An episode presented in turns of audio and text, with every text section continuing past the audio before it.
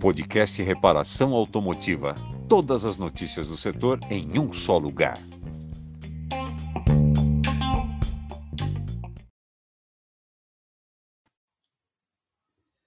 Muito boa noite a todos. Um prazer muito grande estar aqui fazendo essa live com vocês. Primeira live de 2021. Olha, tava com saudade de vocês, viu?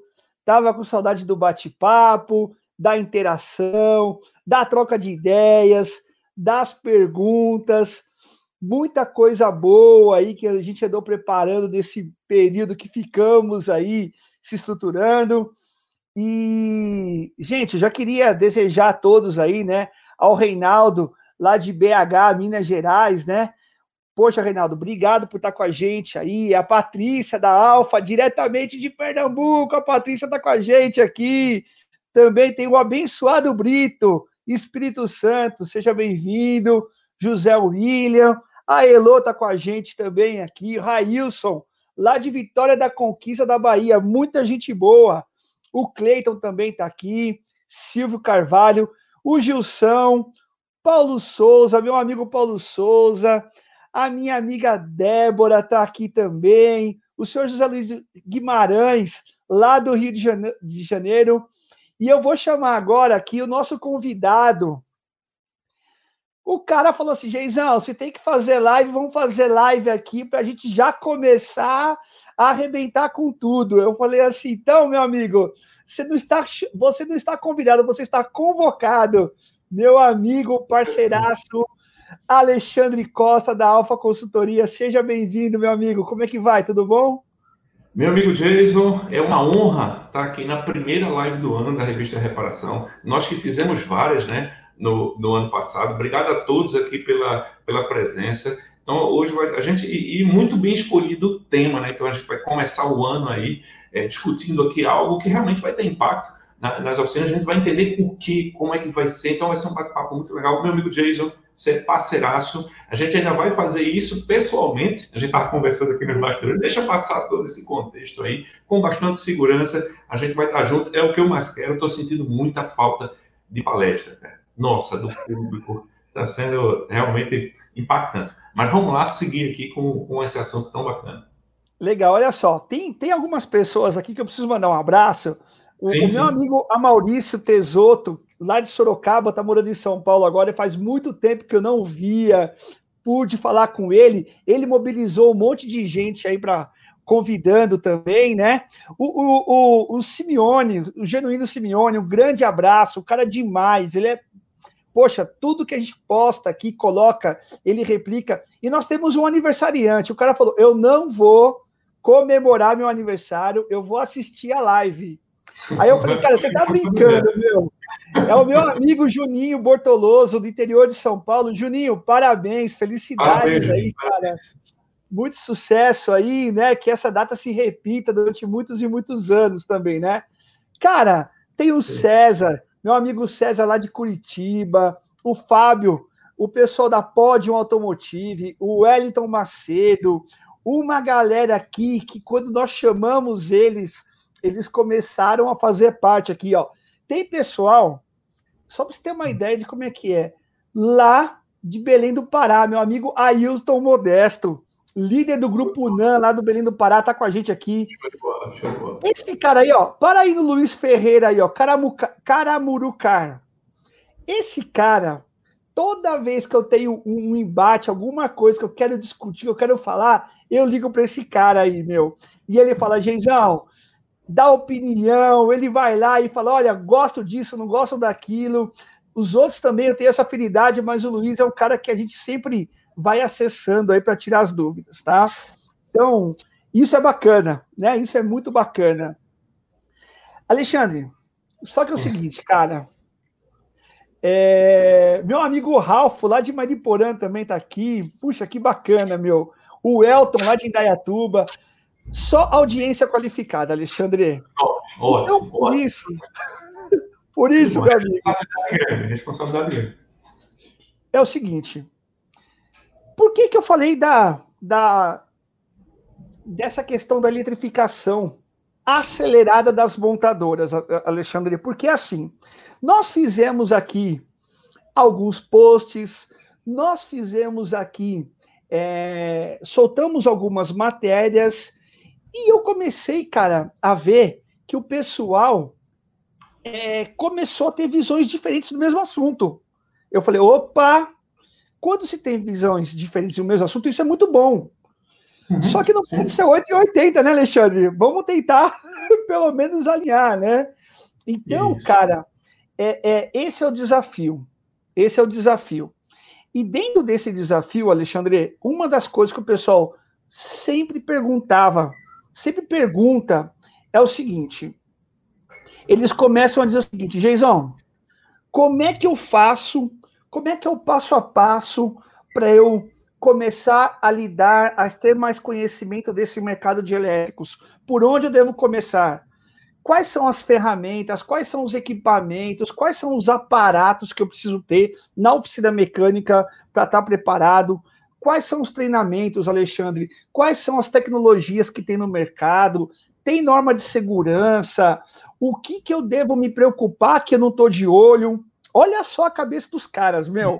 Então, eu falei assim, ó, eu não sei muita coisa, eu vou chamar quem é que sabe bastante do assunto, né? E, e aí, o, o Alexandre, a responsabilidade, a responsabilidade nossa é muito grande. Porque sim, tem sim. caras aqui que passaram por momentos delicados aí na pandemia, teve pessoas que se deram bem na pandemia. E parece que a pandemia, na, na pandemia, antes da pandemia, o mercado era de um jeito, de montadora, de oficina mecânica tal, tudo mais. E de repente passou a pandemia, algumas coisas parece que apertaram o, o, o, FF lá do Play, né? Tem o CD, é só, só velho, viu, Alexandre? Você tem lá o. o você tem lá o, o, FF, parece que adiantou a música, passou para outro lado. E aí nós estamos, parece que, numa estação descompassada. Não vou dizer descompassada, mas assim, parece que a gente ainda está faltando se mexer, né? É, e aí eu queria saber um pouquinho, Alexandre, do que, que aconteceu no segmento de montadoras. Eu quero começar contextualizando com o pessoal aqui. Pessoal, nós vamos falar um pouquinho sobre os impactos da, da eletrificação automotiva no Brasil e no mundo, o futuro da eletrificação, né, por aquilo que o Alexandre tem estudado, que eu tenho estudado também, e como que vocês vão se preparar para isso. Então, Alexandre, eu vou jogar esse abacaxi na sua mão aí. Como é que está a eletrificação automotiva a nível mundial, meu amigo? Muito, muito bacana. Você passou uma bola aí, uma responsabilidade grande. Deixa eu dar um olá para o pessoal com essa luvinha aqui, que isso aqui vai ser lugar comum nas oficinas. Isso aqui é uma luva isolante de mil volts, né? E, e não é simplesmente comprar uma luva dessa, até porque não é uma luva fácil de encontrar. Existem alguns procedimentos para eu usar essa lua, só para você ter uma noção disso, para a gente seguir aqui o caminho, para já dar uma visão que este equipamento de proteção individual, que é uma luva, se é, eu transpiro muito, eu teria que usar uma luva de algodão por baixo. Então, olha só, não é só comprar a luva. Também é recomendado que se use uma luva de cobertura, cobrindo essa aqui, que é uma luva de couro. Então, assim, observe que não é somente ir numa loja comprar os equipamentos que eu estou preparado. Não, eu preciso dominar os fundamentos. Então, o primeiro ponto para abrir a, a, a, cabeça de quem está no, nos assistindo é o seguinte: a gente precisa voltar a estudar. Na verdade, a gente precisa mudar a maneira como a gente estuda. E isso, isso é um ponto importante, sabe, Jason? Porque é, a, a, gente, quando eu falo de estudo, a gente tem muito esse contexto uh, do estudo formal, de sentar a bunda na cadeira, estudar para fazer prova. Cara, é estar atualizado, é acompanhar. Então, o seu amigo aqui, eu já falei isso no nosso evento que a gente fez em 2019, que foi muito bacana, em São Paulo, uh, que foi, ali foi o segundo encontro, né? da revista, foi muito bacana. E ali eu falei que eu lia 25 sites por dia. E teve gente que riu lá, esse cara é maluco. Então, algumas pessoas passaram e-mail para mim, eu passei a relação de site. E se quiser, eu passo de novo. Tá? Hoje já deve estar na faixa de uns 30, 35.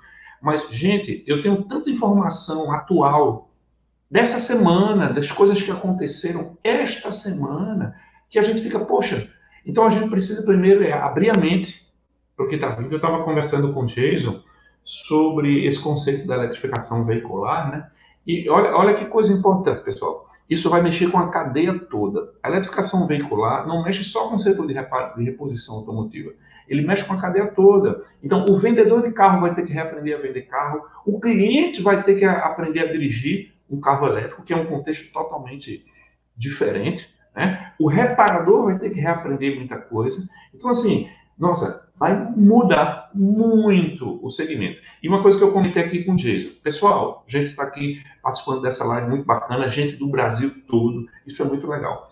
Olha, a gente está vivendo um momento único, cara. Sejam gratos por isso. Eu estava comentando isso com o Jason aqui nos bastidores. Eu quero poder dizer para os meus netos, alguns anos lá na frente, que eu presenciei a transição do carro a combustão para o carro elétrico. E a gente está vivendo esse momento. Só teve na história da indústria automotiva outro momento similar, que foi no início da, da, do século XX, cara, onde vinha aquele processo de industrialização, onde o carro elétrico, pasmem, carro elétrico, em, em, na década ali, 1910, 1912, nos Estados Unidos, era 33% da frota, cara. Olha que coisa doida. Depois criou aí um hiato gigante tecnológico, uma lacuna gigante de mais de 80 anos. E a coisa retomou com muita força agora. Então, isso surpreende as pessoas. Então, o que é que eu posso dizer já para começar? Abra sua mente, é um caminho sem volta, é um processo natural. Né? Ah, para algumas pessoas vai ser bem desconfortável, porque tirou totalmente da zona de conforto, vai ter que exigir estar tá estudando e se atualizando. Né? tem que voltar a estudar, meu amigo Jason, os fundamentos da eletricidade. O fundamento. Tensão, corrente, resistência, o que é quilowatt-hora. Cara, tem que rever esses conceitos. Sobre o procedimento de segurança, não existe uma norma específica no Brasil que regulamente essa atividade da reparação automotiva para veículos elétricos. O Ministério do Trabalho tem uma norma chamada NR10 que regulamenta né, que é, protege, vamos dizer assim, o trabalhador que está exposto a riscos elétricos. Então, o que se tem, o que se tem é, é, recomendado é que o reparador ele procure esse curso. É um curso regulamentado pelo Ministério do Trabalho com 40 horas, ele pode ser online ou presencial. E a cada dois anos você tem que fazer uma reciclagem.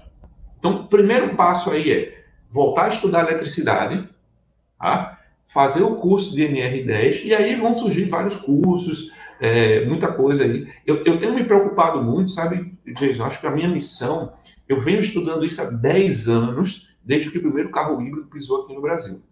Tá? Então, eu venho estudando, eu tenho, eu tenho o histórico da, das vendas, eu tenho todo esse levantamento aqui. Então, faz 10 anos que eu estou me mantendo atualizado. Então, e algumas pessoas estão pegando o bonde agora, e por isso que assusta. Eu não estou mais assustado, porque já faz 10 anos que eu estou nesse barco, sabe? Então, assim, é, é, essa transição a gente vai passar. Para algumas pessoas vai ser muito dolorida, mas vai ser dolorida para aquelas pessoas que vão se fechar, tá? Entendi. Que vão fechar. Quem tiver a mente aberta vai conseguir progredir e ganhar muito dinheiro. Esse é o ponto. Legal. Eu já tenho aqui algumas, algumas questões aqui é, bem interessantes, tá? Pessoal, é, eu tenho aqui todo. Eu e o Alexandre nós desenhamos uma pauta aqui, né, para falar um pouquinho de mercado a nível mundial, a nível Brasil, alguns pontos de observação. Mas nós também combinamos o seguinte, né? A prioridade são de vocês aqui. Então, toda e qualquer pergunta que vocês quiserem, tiverem aqui, é, fiquem à vontade, nós vamos dar prioridade para ler todas as perguntas. E já começam a aparecer algumas aqui, tá? Primeiro, uhum. é, o Ailton Almeida dizendo o seguinte, cara, onde tem curso? Né? Então, isso, é, essa é uma pergunta aí para a gente já começar a falar também. Tem uma. O seu José Luiz Guimarães, ele está falando o seguinte: olha, se ele não comentar, mas já pergunta aí sobre os calçados. Vai ter que ter calçado especial também para as oficinas mecânicas, né? Desculpa, para os funcionários das oficinas mecânicas. Sim. É, então, eu, eu quero já dentro da, dos apetrechos, dos equipamentos, né? A pessoa fala, Jason, equipamento, cara, tá muito caro. Você pega um alicate e custa 700 pau, 800 pau, poxa vida, né, meu? Como é que esse vai ser o futuro? A gente já investe em muita coisa, né? É, é, e vai agora mais nesses itens que são periféricos, nós vamos ter que investir também. Mas eu queria até fazer um, um, um abrir uma janelinha aí, tá, Alexandre? Continuar aí. Eu, estou aqui com é, Rotil do Jandre, tá lá de Lisboa, né, em Portugal, tá prestigiando a gente aqui. O pessoal é, bem avançado a eletrificação lá, muito bacana. Então, o, o, pessoal da UMEC aqui de São José dos Campos também tá com a gente, meu amigo Renato Barbosa da Simétrica também. Enfim, tem uma galera boa aqui. E eu queria fazer um paralelo, Alexandre, pelo seguinte, cara. É assim, ó. Falando de montadora, tá? Os caras perderam lá no começo 80% das vendas, caiu 80% das vendas, ninguém mais comprou carro. Aí os caras começam a retomar as vendas de carro para compensar essa perda de 80%. Alguns especialistas dizem que é mais ou menos é, uns três anos para isso é, é, ser recompensado, não, mas poder atingir o break-even lá, atingir o ponto de. Enfim. Tanto é que já fechou Ford aqui no Brasil, fora do Brasil também. Esse é um outro assunto que vai dar pano para manga, né? E aí, cara, é, parece que, além de todo esse cenário, eles acordaram e o mundo todo ficou com uma vontade muito grande de estar no carro elétrico. Porque hoje só se fala isso de carro elétrico, carro elétrico, carro elétrico. E aí, cara, parece que aquele cenário que era desenhado, onde as oficinas mecânicas atendiam os veículos, se profissionalizavam, porque quem está aqui é pessoal que busca curso, busca treinamento, é um pessoal engajado. Esses caras se depararam com uma nova situação, Alexandre. E essa uhum. nova situação, infelizmente, tem deixado os meus amigos aqui, é, assim, Teve caras que falou, Jason, esquece, eletrificação vai demorar pra caramba.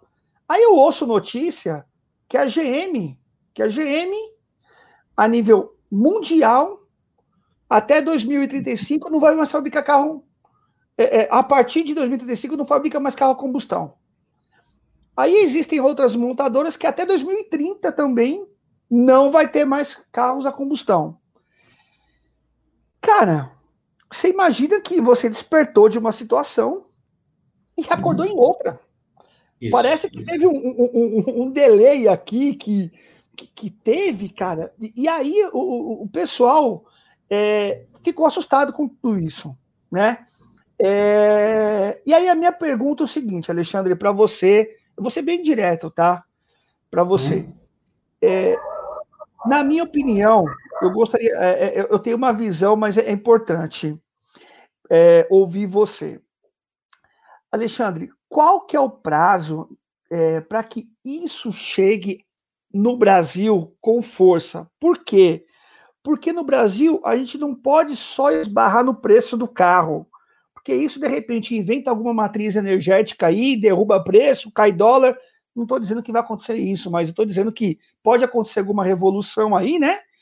É, mas além dos carros serem muito caro, né? Elétrico. É, mas a tecnologia embarcada nesses carros também é muito caro. Então, se você colocar um impeditivo, ah, o carro ele é, ele é caro, esquece, né, Alexandre? Na minha opinião, isso é uma das etapas, mas existem outras etapas. Então, minha pergunta é bem direta para você. Além do impeditivo tecnológico e financeiro, qual que é o teu panorama para o Brasil com relação à vinda e à popularização dos carros elétricos? Eu vou, eu vou dar um, eu vou desenhar aqui um cenário para o nosso amigo reparador, né, que está nos assistindo. Meu amigo falou muito bem essa questão do posicionamento da, da General Motors, que nada mais é do que uma das maiores do mundo. Então, se eles estão seguindo por aquele caminho, porque eles já estão prevendo isso, está circulando em grupos do WhatsApp uma minivan da Chrysler que vai buscar uma pessoa nos Estados Unidos. Isso já acontece na Califórnia. Aquele vídeo é da Califórnia, é de uma startup que foi autorizada. Então você, olha só, só não evoluiu mais, Jason, porque as normas jurídicas não evoluíram tanto, sabe? E a mente da gente entra num carro sem motorista, cara. Como acontece no vídeo. Então, isso é muito assustador para a gente que não está muito acostumado com isso. Por isso que eu estou dizendo, a gente vai ter que reaprender a aprender. Na palestra que a gente fez lá no, no NEA, né, no NEA, desculpa, com o pessoal do NEA, lá em Falto, de 2019, eu mostrei a curva de inovação que a cada, a cada ano que passa fica mais acelerado o negócio. O que está acontecendo é que os prazos estão sendo encurtados. Quando eu comecei a estudar essa questão da eletrificação, falava assim, não, a partir de 2050. E aí começou a cair para 2040. E aí começou agora, tá batendo ali 2030, 2035. E tem uma notícia desta semana, tá? Hoje é dia 17, foi notícia do dia 15, num dos sites que eu leio de fora, que a, a Jaguar Land Rover, né? Hoje é um grupo, a Jaguar vai se tornar uma empresa de veículos elétricos em 2025, daqui a quatro anos, a Jaguar vai ser uma marca de carros elétricos. E só tem quatro anos para isso acontecer, cara. Olha só. A Land Rover, que é reconhecida pelos carros a diesel, até 2024 vai lançar o primeiro carro elétrico dela. Olha que, que doido. E disso, desse primeiro lançamento, vão vir seis modelos elétricos. E até 2030, 60% das vendas da Land Rover vão ser de veículos elétricos. Então, cada marca está tendo um posicionamento. A Audi anunciou esse ano que a próxima geração do A6 e do A4, que são os sedãs de, de maior volume de, de, venda depois ali do, do A3, é a última geração a combustão, cara. A Audi já anunciou que a partir de 2030, 2035 vai ser 100% elétrico. Então, assim, isso é um contexto no mundo e as pessoas têm essa ideia de que o Brasil não é ilha isolada, que o que acontece lá fora não vai acontecer aqui. O Brasil, eu sempre falo isso, está entre os 10 maiores mercados automotivos do mundo e é por uma questão de, de, de economia de escala, nenhuma montadora vai ter uma planta exclusiva aqui no Brasil. Um dos motivos da Ford ter encerrado a produção aqui é justamente isso. Ela precisa globalizar ali o pacote né, dela, ela está tendo um reposicionamento. Então a mudança dela aqui aconteceu também em outros países de fechamento de fábrica e por aí vai. Então, a, a questão, quando é que isso chega aqui? Já chegou. Como assim já chegou? A partir do momento que o carro sai da concessionária e vai para a rua, o que acontece é que o dono do carro ele pode levar para fazer um alinhamento. Simples assim. O carro híbrido, não esqueçam que o carro híbrido, ele, ele, ele tem um motor a combustão que precisa trocar óleo, que tem vela, que tem bobina, que tem corpo de, de borboleta eletrônico. Ou seja, são carros que necessitam de manutenção. Então você vai se recusar a fazer a troca do óleo de um Prius? Você vai se recusar a fazer a troca do óleo de um Corolla Hybrid? Deixa eu só dar os números fresquinhos aqui, que a gente tem. Quem quiser acompanhar o nosso perfil no Instagram, né? Eu tenho lá o arroba alexandre.alfaconsultoria, alfa consultoria com PH, que é para cobrar mais caro dos clientes, como a gente sempre fala, né? Olha só, 2020, Jason falou um negócio muito doido. 2020, com toda essa desgraceira, com toda essa queda de venda, no ano o mercado retraiu 26%. Para recuperar isso de novo, a gente vai demorar quase três anos, cara. Isso é muito doido, né? Isso é muito doido. Olha, é, um comentário interessante aqui, ó. Falou que a gente, quando a gente fala 2030, né, parece longe. Cara, a gente já está em 2000. Olha, a gente já está no meio de 2021, no meio do ano. É isso aí. Já estamos no meio do ano. Então, para chegar em 2030 é rápido assim. Então, olha só, é, foram vendidos. Eu estou aqui com o meu Instagram aberto aqui. Eu fiz uma postagem no dia 17 de janeiro, tá? Então tem lá. Foram vendidos 9.610 Corolla híbridos no Brasil. É muito, mas foi um número abaixo. Estava se esperando 12 a 15 mil. Mas mesmo assim se vendeu muito bem, cara. Olha, a, o RAV4, que só existe na versão híbrida, foram 3.200 carros.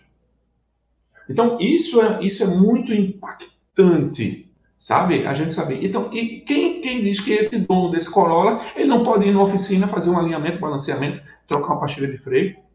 Então, eu preciso dominar, sabe, sabe falando dos equipamentos de segurança, falando da bota, meu amigo, é, é por isso que é importante o curso da NR10, porque vai nos despertar para algo que a gente nunca parou para pensar. Risco potencial de morte por choque elétrico. A gente não tinha isso. A gente levava ali um choquezinho na bobina, mas a corrente é baixa, o mecânico, né, trollava o, o ajudante, né, Eu, eu fui trollado na minha época, quando eu comecei, né, que a cara leva aquele choque ali e tal, mas não tem risco potencial de morte. Agora, a diferença, meus amigos que estão nos assistindo, o carro pode matar você. Então, assim, eu não estou querendo gerar medo, mas eu quero que vocês tenham essa consciência. Porque um simples compressor de ar-condicionado de um Volvo que trabalha com 400 volts de tensão, e a gente ainda usa aquela famosa canetinha de polaridade, né, furando lá a fiação para ver tal, se está dando positivo, se não está, e por aí vai. Você imagina um compressor desse com 400 volts e o cara ir lá, leva um choque eletrocutado e morre dentro da tua oficina, cara. Isso aí. Já, o nível de responsabilidade que a gente passa a ter, que a gente não tinha. Alexandre, eu tenho uma pergunta aqui para você também, bem, bem interessante aqui, ó. Que o primeiro mandar um abraço aí pro, pro Eduardo da Lamura, tá te mandando um abraço, né? O pessoal do Espírito Santo lá, o presidente do Sindirepa. Eduardo, sou fã desse cara, um cara nota mil aí. O Davi Cruz aqui, está revelando, Davi Cruz da Daico está revelando aqui um, um, um, um apelido, apelido, seu aí. Obrigado, amigo Davi. Padre Marcelo, padre Marcelo. É, Padre Marcelo Rossi está aí. Então, o, o Alexandre é multifacetas aí, ó. Alexandre, é o seguinte, cara, deixa eu fazer uma pergunta para você. Sim, sim. Cara, e o híbrido nessa história, porque nós estamos saindo do motor a combustão uhum. e o tema da nossa live é sobre eletrificação automotiva. Por quê? Porque foi algo que veio que caiu na geral. Tá entendendo? Então, assim, uhum. quando cai na geral, a gente fica de olho no que o pessoal tá comentando, levanta a uhum. bola e chama os especialistas. Eu quero te passar algumas informações aqui, até você já sabe isso de cor, mas para passar para o pessoal aqui, Alexandre. Olha só, Vê se você concorda. Os híbridos, os primeiros híbridos que chegaram no Brasil foi o Prius da Toyota, o Fusion da Ford. O uhum. primeiro produzido no país foi aquele Corolla Altis, que é híbrido também. E uhum. por três anos, o único carro elétrico do país era uma BMW i3. Aí chegou, dois, chegou 2019, Alexandre, veio mais cinco modelos: o Jack uhum. EV, o Renault Zoe, o Bolt da Chevrolet, o Nissan Leaf e o, Jaguar iPlace. Uhum. Só que como se não bastasse, eu estou falando isso pelo seguinte, porque o pessoal está achando que o negócio é para 2030, 2040, 2050.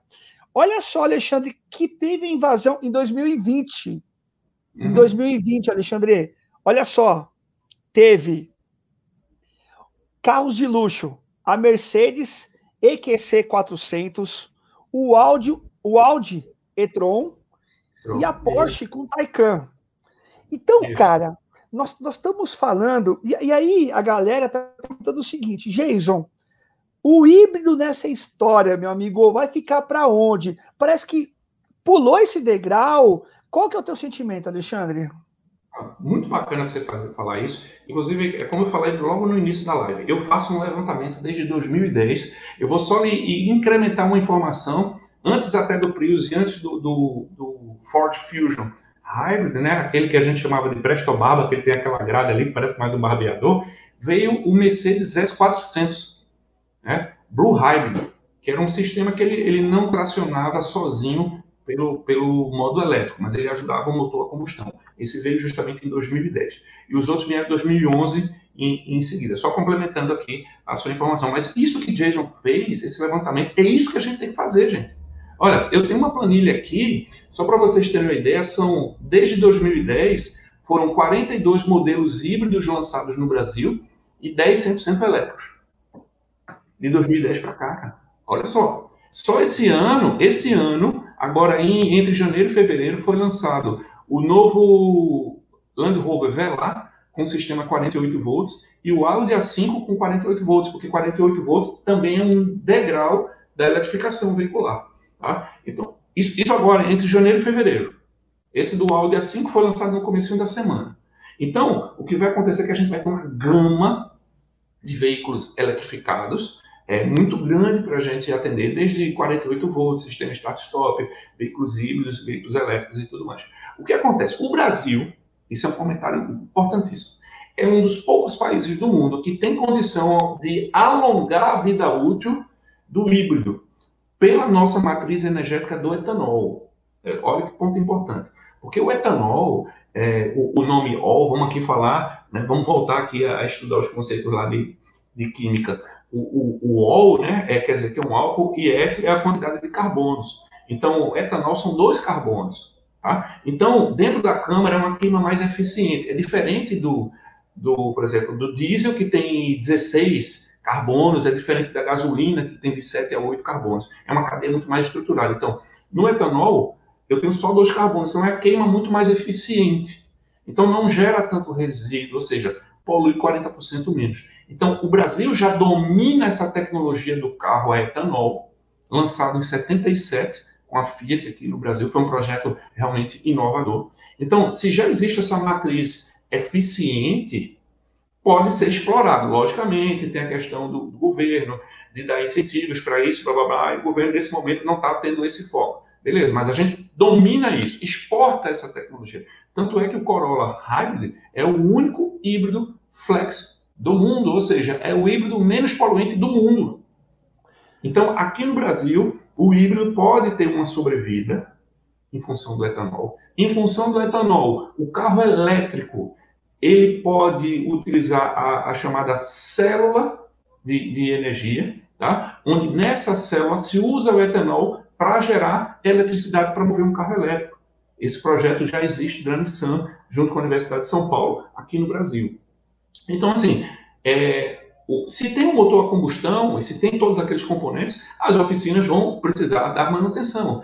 Então, entendam, em todos os lugares do mundo, o híbrido ele é uma tecnologia de transição. Tá? Ele é a máquina de escrever elétrica, ele é o carburador elétrico, eletrônico. Ele está fazendo a transição do carro a combustão para 100% elétrico.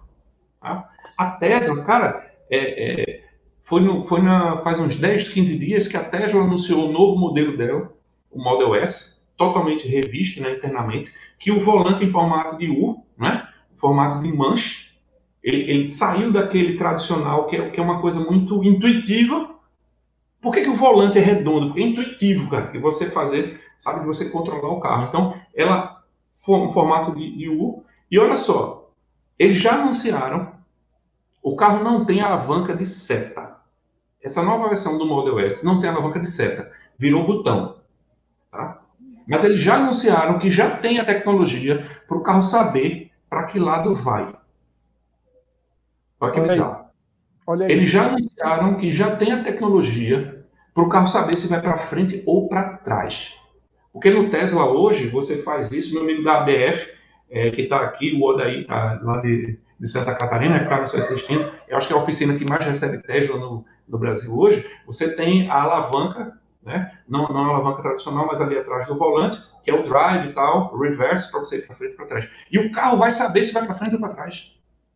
Então, por que, que ele já tem a tecnologia? Por que, que ele não implementa, Jason? Porque isso é muito assustador, cara. Entra, eu entrei no, no Tesla Model I aqui, e que é o Model E, né, que a gente chama, né? É, e, cara, é só a tela. Só não tem mais nada. Isso assusta. É Isso tela. assusta as pessoas. Então, eles estão entregando aos poucos, sabe, para não estar tá assustando tanta gente. Mas isso é fato, é tecnologia vem vir assim. Olha, é só, é só lembrar do seguinte: a gente é da época do celular cheio de botão. Aí veio um, uma figura da Apple, beleza? e disse: a partir de agora vai ser sem botão. Eu vou chamar isso aqui de iPhone, cara. Aí depois do iPhone, todos os telefones mudaram. Nenhum telefone mais tem botão físico. Está acontecendo com os carros. Então, o que, é que a gente precisa fazer? A gente precisa abrir a mente para toda essa mudança. Olha só, uma notícia doida. De, de janeiro, a Shell, meu amigo Jason, que é um dos maiores fabricantes, é centenário aí, de, de é, produtores né, de petróleo mundial, comprou uma empresa, eu vou ter que colar aqui porque o nome é bem diferente, Ubri City. Tá? Nada mais é do que uma empresa de pontos de recarga de carro elétrico na Europa. Essa empresa, está aqui o, dado, ela tem na Europa 2.500, 2.700 pontos de, de, recarga, só na, na Alemanha e na França tem 1.500. A Shell comprou essa empresa no começo do ano. A Shell já percebeu que o petróleo ele vai ser usado para produzir outras coisas, não mais combustível. Gente, vamos, vamos analisar aqui. No final do século XVIII, não, desculpa, do século XIX, as ruas eram iluminadas com óleo de baleia. Quando veio o petróleo, se extraía o querosene e se jogava gasolina fora, cara. Gasolina, olha que coisa doida. No final do século XIX, era vendida em farmácia, como um produto de limpeza, como um solvente. E aí, como a, a, a indústria automotiva, foi o que eles fizeram. Pegaram aquele produto que era vendido em farmácia, criou a maior indústria do mundo, que é a indústria do petróleo. Então, só que a coisa agora mudou, cara. Ah, Alexandre, não vai ter ponto para carregar o carro. Cara, é muito mais fácil tu botar uma placa solar na tua casa do que extrair petróleo. Concorda comigo? Então é muito mais fácil expandir os pontos de recarga do que estar tá usando um, um, produto que está lá a 3 quilômetros de, de profundidade. Entendeu? O processo boroso e tudo mais. Então, assim, o pátio eólico aqui no Nordeste, eólico e solar, nos últimos 10 anos, mais que triplicou, cara. Então, o que vai acontecer é que o Brasil é um dos países que mais tem condições de absorver essas tecnologias. Legal. Eu queria, eu queria até fazer uma observação aqui, ó, duas coisas bem interessantes. Primeiro, agradecer aqui o, se não me engano, o Marcelo Benatti, ele até me corrigiu aqui. Obrigado, viu, Marcelo? Que I3 é híbrido, não é elétrico, né? Ele falou, pô, Geizão, é híbrido. Quer, posso, quer falar? Fazer, é, é, só fazer um comentário sobre isso, porque realmente aí entra na questão do conce, de conceito. Mas só para a gente explicar isso aí, que um, é um ponto importante. Marcelo, é? É, Marcelo Benatti. Isso, é porque tem o, o, o por fundamento, existe o híbrido, é, dentro, dentro da classificação do, dos híbridos, tem o híbrido em série, tá? tem o híbrido paralelo e híbrido série paralelo. Série paralelo é a Toyota, né, que a gente chama de Power Split. Tem o, o, o paralelo, que é o BMW, o Volvo e tudo mais. E tem o, o cara que usa o motor a combustão só como um gerador. Tá? Mas veja só, a gente pode, se for no fundamento, na eu falei, Jason, que eu ia derrubar o microfone, né? Derrubar o microfone, você falou. É, é porque eu já você, é que, você é um cara que cumpre aquilo que você fala, viu, Alexandre? Exatamente. Eu vou derrubar o microfone umas três vezes, já foi a primeira. Vamos lá. Então, o, mas qual é a diferença de um elétrico de autonomia estendida para um híbrido direto? Tá? Híbrido em série. É série ou direto, é o termo que usa. É a capacidade do tanque, é o tamanho do motor. Então, se a gente pegar aqui alguns modelos da Chevrolet, que era vendido e não é mais, tá? A Chevrolet tinha um modelo que era vendido com um motor 1.4 e um motor elétrico, que é o que acontece com a Nissan, né? No, no e-Power. Você tem um motor elétrico acoplado ao motor a combustão. Esse motor a combustão funciona como gerador. Ele não traciona. Então a gente chama dele de híbrido é, direto, tá? né? ou, ou em, em, série, como a gente fala. E no caso do i3, eu posso considerar ele um elétrico pelo seguinte, porque a capacidade do tanque é muito pequena. E o volume do motor a combustão também é pequeno. É diferente do da Nissan que usa um motor 1.2 e o i3 ele usa um motor de 660 centímetros cúbicos, que é um motor de moto. E o tanque tem uma capacidade só de 9 litros. Então, assim, se a gente. É por isso que, que é importante, gente. E foi muito bacana comentar isso, porque se a gente for lá no fundamento, no conceito, eu posso classificar o i3 realmente como elétrico de autonomia estendida, tanto é que ele chama de REX, que é Extended Range, né, que é alcance estendido, e outros modelos como o da Nissan e Power, aí sim é um híbrido, é, é, é um híbrido em, em, série, ou híbrido direto que a gente chama. Só para contextualizar Legal. aqui. Contextualizar. Ó, temos lá, ó, o Francisco Loto falando que bombeiros vão ter que aprender a lidar com carros elétricos tá? O Leandro Sim. Borges Silva dizendo o seguinte: será que já existe a chamada super bateria, ou seja, aquela que acumula e gera energia, né? Então, tá falando aqui também. É, tô aqui falando, tô vendo aqui o pessoal falando também aqui, o Sérgio, dizendo se o sistema ADAS do carro, que já é utilizado em vários carros, já é uma introdução do carro autônomo, tá? Ele está colocando isso daqui também. É... O Fábio, meu amigo Fábio, dizendo o seguinte: olha só, é... se também ainda a autonomia ela ainda é uma pedra no sapato, né? É. Pois já vi alguns que não conseguem entregar mais de 50 quilômetros de uma carga. Ele deve estar falando daquele, daquele carro que precisa da carga na bateria, né? Na via motor, né? Enfim. É, então, assim, é, agora, aproveitando aqui, ó, em Lisboa, né? E, e o meu amigo é, Rótio aqui está falando o seguinte: ó, aqui em Lisboa, nos cursos que nós frequentamos, é muito falado no Brasil em questão de carros 100% elétrico, por causa da dimensão do país, onde podemos uhum. plantar energia no quintal, né? Ou seja, você tem uma ah. dimensão grande aí. Então, Alexandre, vamos lá. É... Bombeiro vai ter que fazer curso. Com certeza. É fato, tá? É, vamos, vamos, vamos, vamos, falar bem rapidinho, você vai, vamos fazer um ping-pong rápido. Legal. Os bombeiros do Brasil já passaram por dois, dois workshops promovidos pelas montadoras, tá? Para identificar o ponto que ele pode cortar na carroceria, saber qual é a plataforma do, do veículo, tá? E como proceder. Ah, um carro elétrico caiu num rio, como eu devo proceder? O carro elétrico incendiou, como eu devo proceder? Logicamente, nem todos os corpos de bombeiros no Brasil receberam esse treinamento, mas uma boa parte sim, patrocinado pelas montadoras. Então, esse é um ponto. Segundo ponto lá que você falou, diz aí. Do ADAS lá, né? Se o sistema ADAS é, é a... Tá, tem da bateria, antes da bateria. Se a bateria que o Fernando colocou aqui, né? Se já existe a super bateria, aquela que gera e, e, e sustenta. É, seria, seria mais parecido com. com opa, me, me faltou o, o, no capacitor. É um super capacitor. Tá, tem um modelo da Lamborghini, que é o Lamborghini Sian, que ele usa supercapacitor. Então, é uma bateria de pequena capacidade, mas ela é feita para entregar muita energia num período muito curto de tempo, para dar um boost.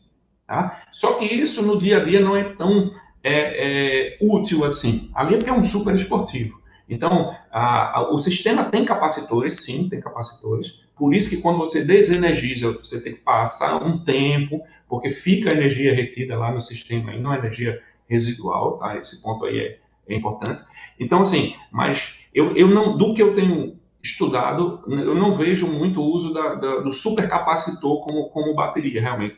Porque, vamos só entender uma coisa, gerar eletricidade é fácil, cara. Se eu esfregar um pente aqui no meu cabelo, eu estou gerando eletricidade estática. Tá? Agora, armazenar energia é um negócio muito difícil. Por isso que bateria é cara, por isso que esses carros são caros, porque a bateria é cara. Então, e vai permanecer cara durante muito tempo. O que eu enxergo é o uso de alguns elementos, tipo grafeno, para diminuir custo, e bateria de estado sólido, porque o eletrólito hoje é líquido. Tá? Quando vier a bateria de estado sólido, aí vai baixar muito o preço e a autonomia dos carros, meu amigo, vai ser um negócio absurdo. Eu acho que a outra pergunta seria do. Do, do ADAS, do sistema ADAS.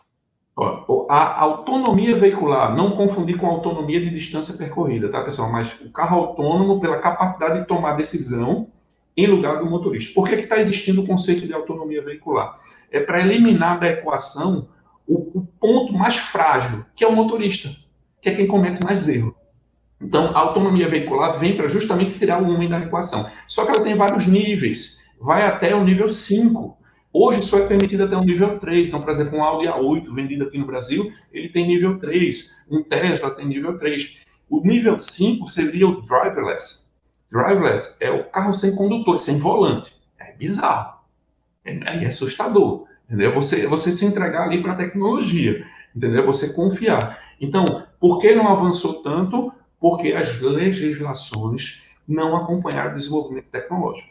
Tá? Ah, se esse carro trocar alguém, quem é o responsável? Quem fabricou o software, quem fabricou ah, o carro ou quem estava dentro do carro? Daqui a pouco vamos botar a culpa no morto que não pode se defender. Então é esse contexto jurídico que está travando um pouco essa evolução. Mas a tecnologia já existe. O, o Andrei, Andrei Medeiros está dizendo o seguinte: ó, você falou de um cara de Santa Catarina que mais atende carros elétricos. Como encontro ele? É de que eu estou pensando? Olha, é o Odair, lá de Jaraguá do Sul. Tá? Legal, lá no Instagram. Cara, de vez em quando tem, tem Tesla lá chegando. Eles fizeram um vídeo lá do carro entrando sozinho na oficina. Isso é muito bizarro, cara. Isso é muito doido. E para ele já virou lugar comum. Para ele já passa mais um Tesla aqui, Alexandre. Essa é a realidade. Entendeu? É, é o que é isso? Um cara de mente aberta. Entendeu? E ele está tendo ele está indo lá fazendo alinhamento, balanceamento, tem que fazer algumas manutenções no carro. Isso é muito bacana. Ele fez uma atualização de software. Ele fez uma atualização de software no carro. É um negócio de alto nível. Se ele já fosse, tivesse a cabeça fechada, ele ia perder isso, cara. Olha aí, ABF. Isso. Isso aí. Ó, então, assim, ó, continuando aqui, eu vou, eu vou para os bate-bola aqui, esquece a nossa pauta lá, a galera que está interagindo aqui. É, sim, agradecer sim. aí, esqueci de falar da Nidec, que está com a gente aqui apoiando também. Bombas d'água, Nidec, mas a Nidec é a maior fabricante né, de componentes elétricos do mundo, né? Então, tudo que é motor, tudo que vai no carro elétrico, fatalmente a Nidec já está lá é, é, efetivamente acompanhando toda essa evolução. Olha só, é, primeiro, qual a vida útil, Fernando Conasa, né? É, qual a vida útil de uma bateria desses veículos elétricos? É, a mesma pergunta do seu José Luiz Guimarães. O seu José Luiz Guimarães, fazer uma ressalva aqui. Ele é da ABC hum. da Mecânica do Rio de Janeiro. Esse homem, esse homem, esse senhor aí, que é um cara que eu admiro demais, cara, ele pega, ele pega, divulga a nossa live para todos os grupos do Rio de Janeiro. Cara, é uma referência no Rio. Então, seus Guimarães é uma, é uma, é a Barça. Lembra da Barça? Ele, minha época, da minha época. Então, ele, ele conhece muito. Bom, é, ele está falando também da bateria. Outra coisa Sim. que ele está falando aqui, o pessoal da Ecomix. Jason, não esqueça de falar que os caminhões PNM estão de volta, totalmente elétricos. Muito, muito bacana isso. O FNM, Fábrica Nacional de Motores, cara. Isso sabe? É FNM, perdão. Eu falei FNM, eu falei errado, desculpa. Não, é, é, o jeito paulista de falar, né? FNM, né? É o FNM que a gente chama, né? E estão voltando elétrico. Cara, a BID, que é um dos maiores fabricantes de veículos elétricos do mundo, está em, em, em, São Paulo. Campinas, em Campinas, isso. no estado de São Paulo, e produzindo ônibus elétrico. Tem alguns modelos né, de passeio também, mas produzindo o, o ônibus elétrico. Cara, isso é muito doido. Tá mudando tudo. Sempre falam sobre essa questão da bateria. O que, é que a gente vai fazer com a bateria? Antes de responder, eu quero só provocar aqui uma reflexão. Às vezes eu sou meio azedo, me perguntam, me permitam ser um pouco azedo às vezes. E aí o pessoal sempre pergunta, que é, é normal, o que, é que a gente vai fazer com a bateria depois? Mas faça uma reflexão. O que é que vocês fizeram com a bateria do celular de vocês antigo? O que é que vocês fazem com as pilhas do controle remoto? Só uma reflexão rápida aqui, tá? Porque o que muda aí é o tamanho do negócio. Então a gente aqui em casa, a gente coleta junta para levar num papa-pilha. Eu também, eu também. Olha só que, que, que doido isso. Então, primeira reflexão para dentro de casa, o que, é que a gente está fazendo com a responsabilidade das baterias? As baterias de. de eu estou abrindo lá no, no, no, meu perfil no Instagram, do domingo para segunda, eu sempre abro uma caixa lá de perguntas e respostas sobre híbridos tal, e, e é uma pergunta recorrente tá? sobre essa questão. A vida útil de uma bateria é em torno de 10 anos. Mas ela tem uma sobrevida, é uma capacidade tão grande, uma bateria de 100 kWh de um Tesla. É um negócio, é porque a gente não tem noção do que eu digo, a gente tem que voltar a estudar elétrica. Porque a gente não tem noção do que é uma bateria de 100 kWh. É tão grande, não é em tamanho só, mas é tão potente, tá? Que ela pode alimentar uma casa. Eu posso ligar um carro desse e alimentar uma casa.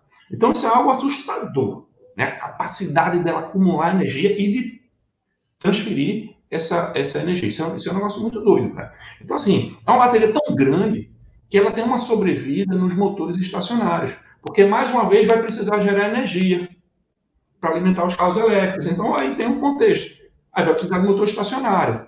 Beleza. Quem vai alimentar o motor estacionário para ele dar partida vão ser essas baterias que estavam nos carros híbridos e elétricos. E ela vai durar aí mais vários anos. Depois disso, ela pode entrar num processo.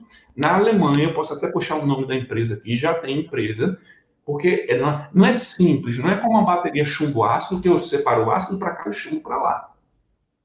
É muito mais complicado, onde eu tenho vários elementos que são relativamente raros, tá? Tem níquel, cobalto, que são mais... mais Metais nobres. Mas, assim, tem, tem material é, é, é difícil você extrair, ele não está separado. Eu preciso de um processo químico. Mas isso já começou na Alemanha. Então, o que vai acontecer? Olha só. Enquanto a gente vai perder de um lado, porque a parte eletrificada do carro não prevê manutenção, por exemplo, motor elétrico. Motor elétrico dura um milhão de quilômetros. Fácil. Todo mundo, eu sempre falo isso, todo mundo em casa tem aquele ventiladorzinho que está lá, tem 20 anos e fica lá, tec, tec, tec, tec, tec, tec, tec, mas o danado está funcionando. Tu nunca precisou fazer revisão do infeliz. Ele está lá, tá, tá, tá, tá, tá, tá, tá, tá, tá, tá, por quê? Praticamente não tem componente móvel. É rotor estator só, é um componente móvel só. Ele não tem desgaste mecânico. Esses motores elétricos dos carros híbridos e elétricos não tem coletor escova, cara, que era o que desgastava. Então, assim, é algo para durar muito. Então, se a gente vai perder de um lado em manutenção, vai ganhar em outro, em novos mercados. Conversão de carros elétricos. Cara, Jason, a gente é da época que o cara convertia carro de gasolina para etanol, cara. Sim. Tinha kit disso. Sim. Década de 80, isso aconteceu. Na década de 80, teve um intervalo na década de 80 que quase 90% da frota era etanol, cara. Que bizarro. Aí quando tinha, nome, década... tinha nome, lembra do nome? Relação estequiométrica, lembra isso. disso, cara?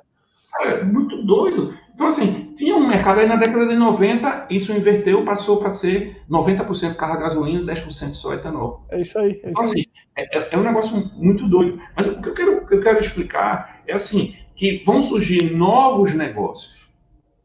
Vai ter aquele cara especial, quer um, olha, quer um negócio que vai ser top no futuro, é o cara que vai fazer manutenção em bateria. Agora, para isso, meu amigo, o cara tem que já ter começado a estudar. Esse cara, porque quanto é que custa uma bateria? A bateria de um Prius, se eu for comprar na, na concessionária subsidiada pela Toyota, ela custa 10 mil reais. Subsidiada pela Toyota. Se eu considerar que 40% do preço do carro elétrico é bateria, e o carro elétrico mais barato aí no Brasil é parte aí dos 200 pila, tu vê que é 80 conto uma bateria. Então vai existir, como já existe nos Estados Unidos, técnicos especializados. Só que na Alemanha, para o cara ser esse técnico especializado, são seis anos de estudo. Cara. É mais do que um médico no Brasil. Olha que bizarro. Na Alemanha, que é um país sério, para você ser capaz de reparar uma bateria de alta tensão, são seis anos de estudo, meu amigo. Falando nisso, pergunta... falando nisso, de manutenção. Falando nisso de manutenção, o Silvio, Silvio Sila fez uma pergunta aqui muito interessante, cara. Alexandre, ó, eu quero fazer essa pergunta para você. Sim, sim. A hora está avançando. Eu quero responder aquelas perguntas do início lá. Por mim, eu fico até amanhã, não tem problema não. Enquanto o Marcão tiver aí dando suporte a gente, a gente fica aqui. Olha só, o Silvio Sila diz o seguinte: Alexandre, comenta um pouquinho sobre a manutenção de veículo elétrico, sobre plano de manutenção. Como é que Muito funciona bom. isso? Tá? Muito bom. Eu tenho, eu tenho o. Eu baixei na internet, eu sou meio é, rato, né, para conseguir algumas coisas. E aí eu baixei no, no, na internet o plano de manutenção do Jack Motors, certo? Que são os carrinhos elétricos da Jack ali, 200 mil e tudo mais. É, a, cada, a cada 10 mil quilômetros, você vai dar uma olhada lá, ele vai dar uma olhada nos pneus, ele vai alinhar, balancear, e a cada dois anos trocar o fluido de freio. E só só, tão somente só. Eu disse, não, isso aí tá errado. Aí eu fui na concessionária, tô falando sério, cara. Aí fui no mesmo dia na concessionária Jaguar Land Rover, conversar com a gerente, puxamos lá o plano de manutenção do iPace, que é um carro de 480 pila, carro lindo, bacana, é só para quem trabalha com revista, né? Que dá para comprar isso, né, gente? E aí, plano de manutenção. Revisão a cada dois anos ou 36 mil quilômetros. O que é, que é verificado? Pastilha de freio, alinhamento, balanceamento, ele verifica. Tá? Porque no carro eletrificado, ah, a tendência de desgaste de disco e pastilha é menor pela própria resistência que o motor elétrico oferece. Tá? Quando eu desacelero, o próprio campo, campo magnético desacelera uh, o carro, então eu economizo muito pastilha e disco. Então, é praticamente fluido de freio, cara. Botar água no limpador, trocar palheta. Cara, isso tem um impacto gigante no negócio da gente, com certeza, tem, com certeza. Tanto é que a concessionária está migrando mais para uma coisa, disse Alexandre, eu não vou ganhar dinheiro pós-venda. Eu vou, eu estou entrando na estética. Olha, olha que coisa doida, sabe? Então, assim, lógico, o, o Auditron, você vai lá, paga 800 reais, 1.600 reais pela, pela manutenção programada do e-tron, mas você paga esses 800, 1.600 reais para eles verificarem o carro. Não tem nada de troca. O fluido de arrefecimento que um carro elétrico tem, que é para arrefecer o inversor e a bateria, é, que é um fluido similar ao que a gente usa no, no motor do carro hoje, ele tem um, um, Como ele não tem grande variação de temperatura, tá? trabalha ali na faixa de uns 60 graus, ele dura fácil 150 mil quilômetros. Então, até você chegar ao ponto de trocar esse fluido, tá? só que aí vem um ponto. Aqui no Brasil, cara, aí onde eu me preocupo, onde a gente é acostumado, o frentista, e aí, meu patrão, vai botar uma gasolina aditivada aí, sei lá, bota aí, completa, enche o tanque, tá, beleza. Vamos dar uma olhada nos fluidos. E aí o que tá vai acontecer?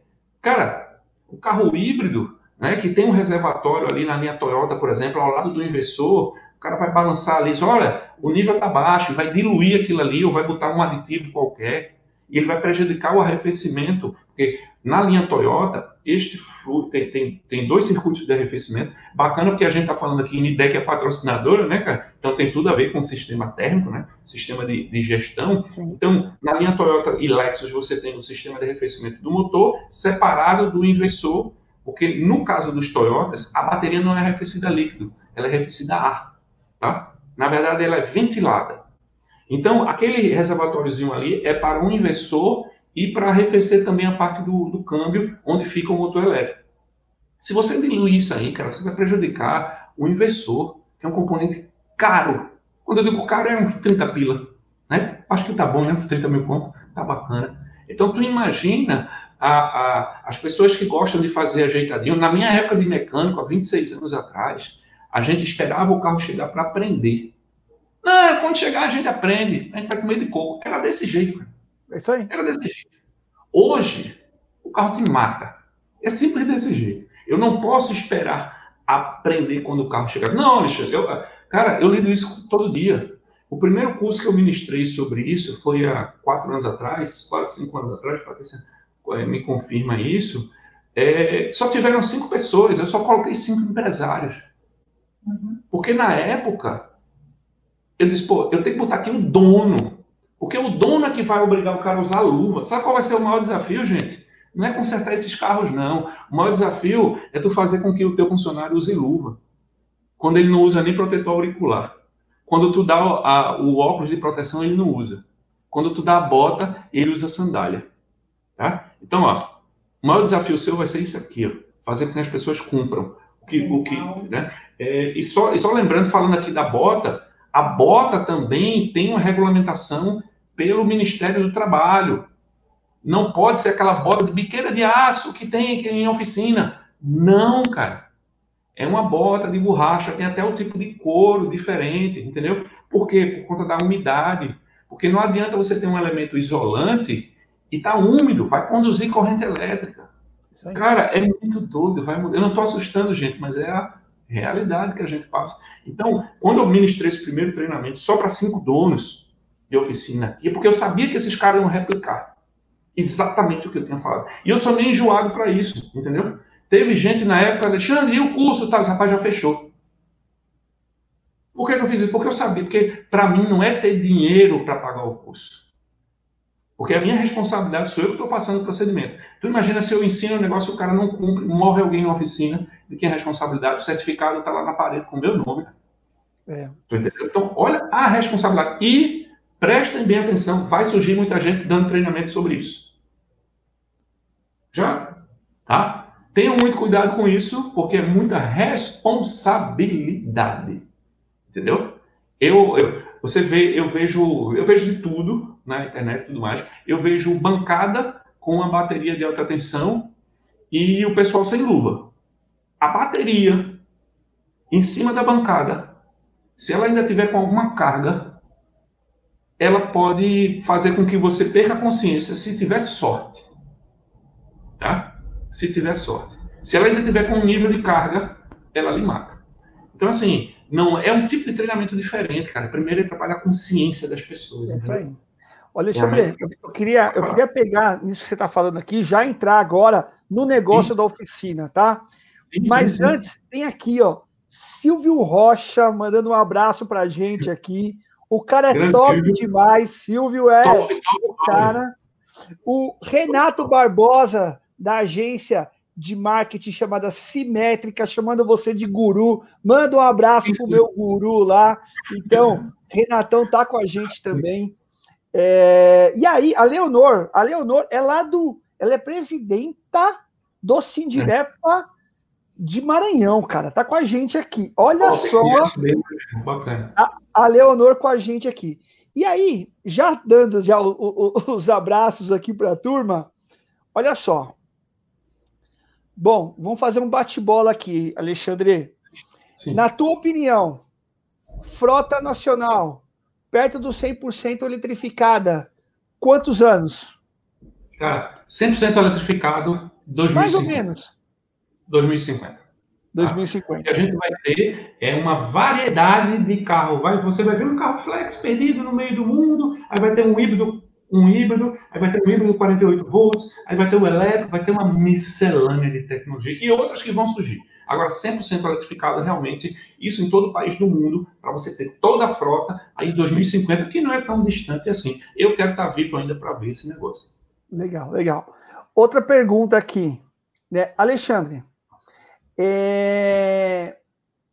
qual é o passo a passo? Se hoje o cara que não está preparado, o cara que não estudou esses 10, 20 anos aí sobre eletrificação, todas essas mudanças tal, se fosse ter um passo a passo, o que que o Alexandre, quando seria o começo e o que seria o fim aí, Alexandre?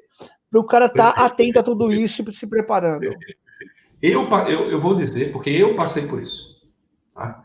É, o, o, primeiro passo parece papo de, de, de, de, gente doida, mas não é. É abrir a mente, é aceitar. Primeiro passo. Você aceita que a tecnologia é algo que, que veio para ficar e acabou. Isso vai lhe permitir expandir a sua mente. Então, o que, é que você tem que fazer? Você tem que entender os riscos que a eletricidade dá, proporciona. E a gente não tem a menor noção, porque a gente trabalha com 12 volts, cara. A gente não tem noção. Olha, mecânico.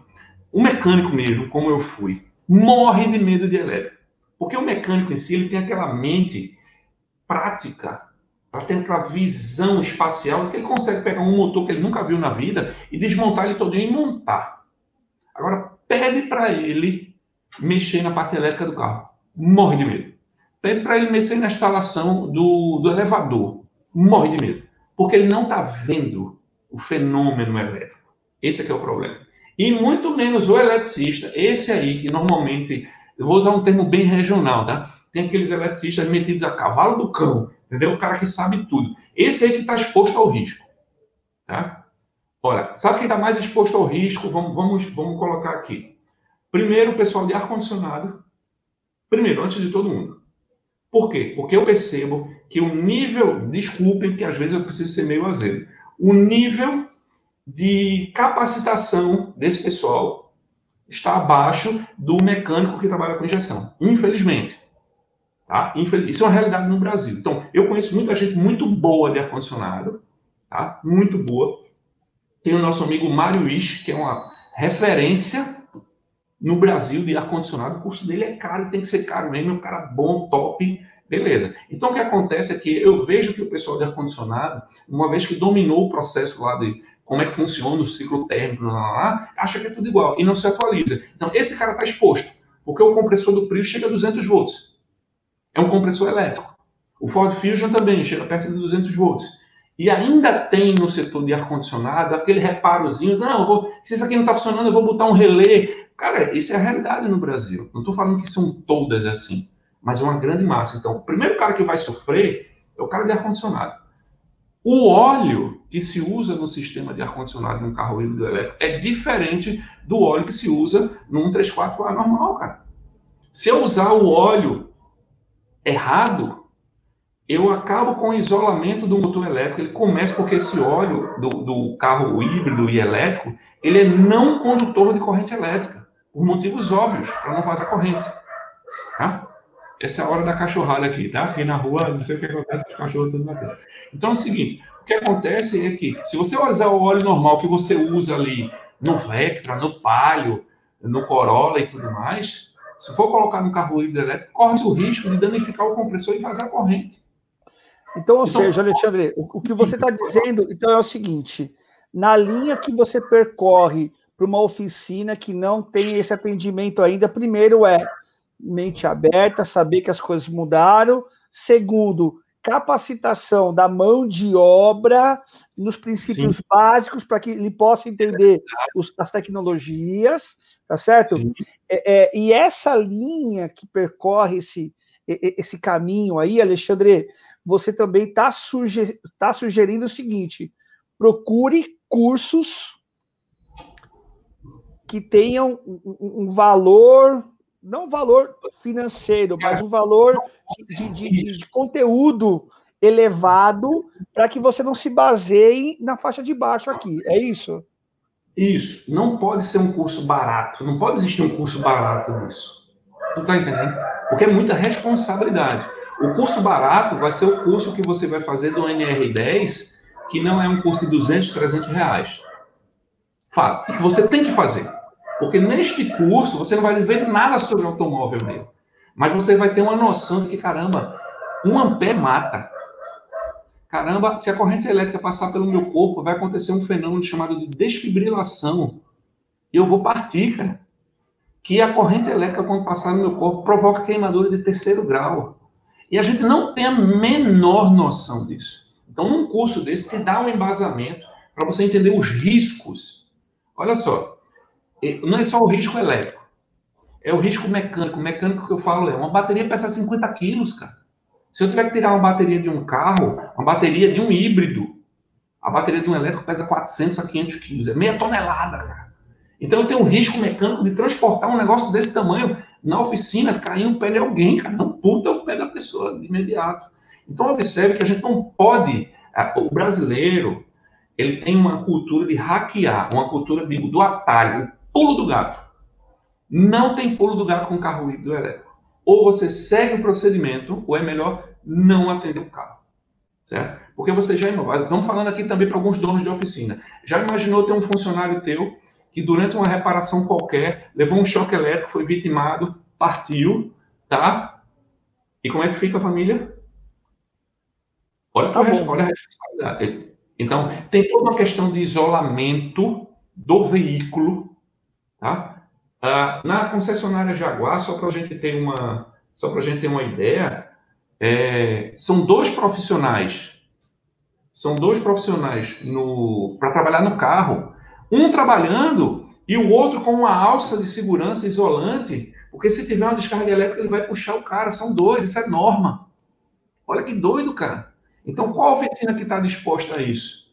Ah, para atender um carro tem que ser duas pessoas e um nem toca no carro, fica só ali olhando, porque se tiver uma descarga elétrica.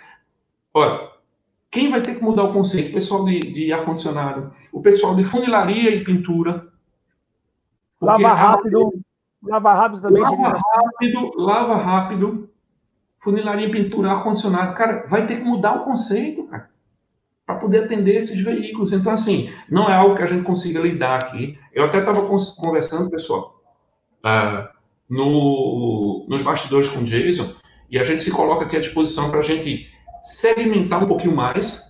Ah, vamos falar sobre procedimentos de segurança, vamos falar sobre equipamentos. Então, dessa, dessa live aqui, se vocês tiverem interesse, quem tiver interesse vai fazendo aí os comentários, entre em contato com o Jason, né? Fica lá na porta da revista Reparação, ah, queremos live, queremos live, né? Porque a gente destrincha isso, porque é muito assunto. Então, só, só resumindo, Jason, abrir a mente, tem que voltar a estudar elétrica, tem que fazer o curso NR10, tem que respeitar as normas.